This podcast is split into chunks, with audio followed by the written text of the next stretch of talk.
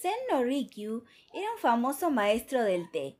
Por otro lado, Toyotomi Hideyoshi era un señor de la guerra, muy importante en la historia de Japón. Ambos vivieron en el siglo XVI. Sin embargo, su forma de pensar era bastante diferente.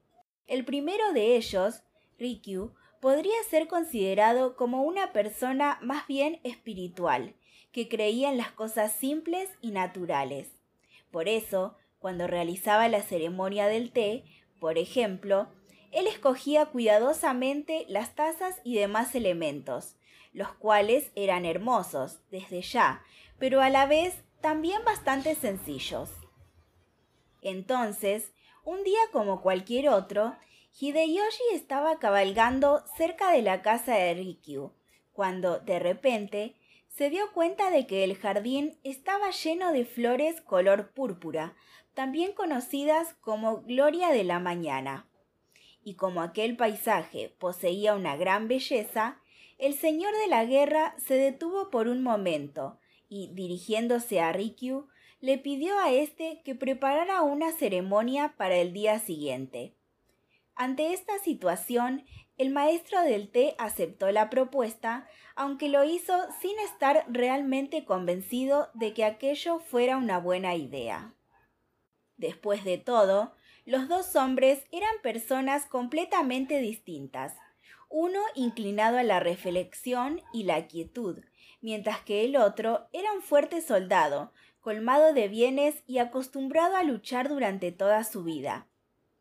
Y debido precisamente a estas mismas circunstancias, es que el maestro Rikyu no tenía realmente muchas opciones, debiendo así aceptar el pedido de Toyotomi Hideyoshi.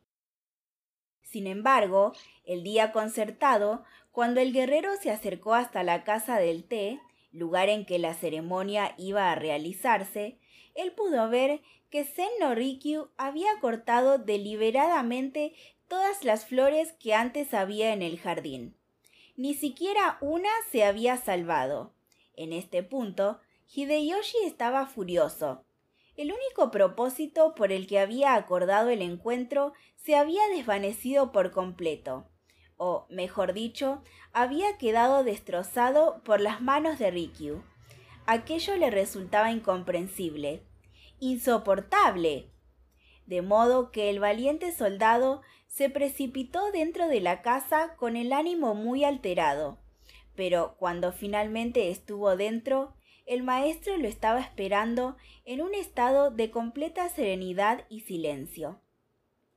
Y allí, justo detrás de la tranquila figura de Rikyu, se encontraba una única maceta del color de la tierra. En su interior, una absolutamente perfecta flor iluminaba todo el recinto. Al verla, Hideyoshi comprendió el propósito por el que Rikyu se había deshecho de todas las demás.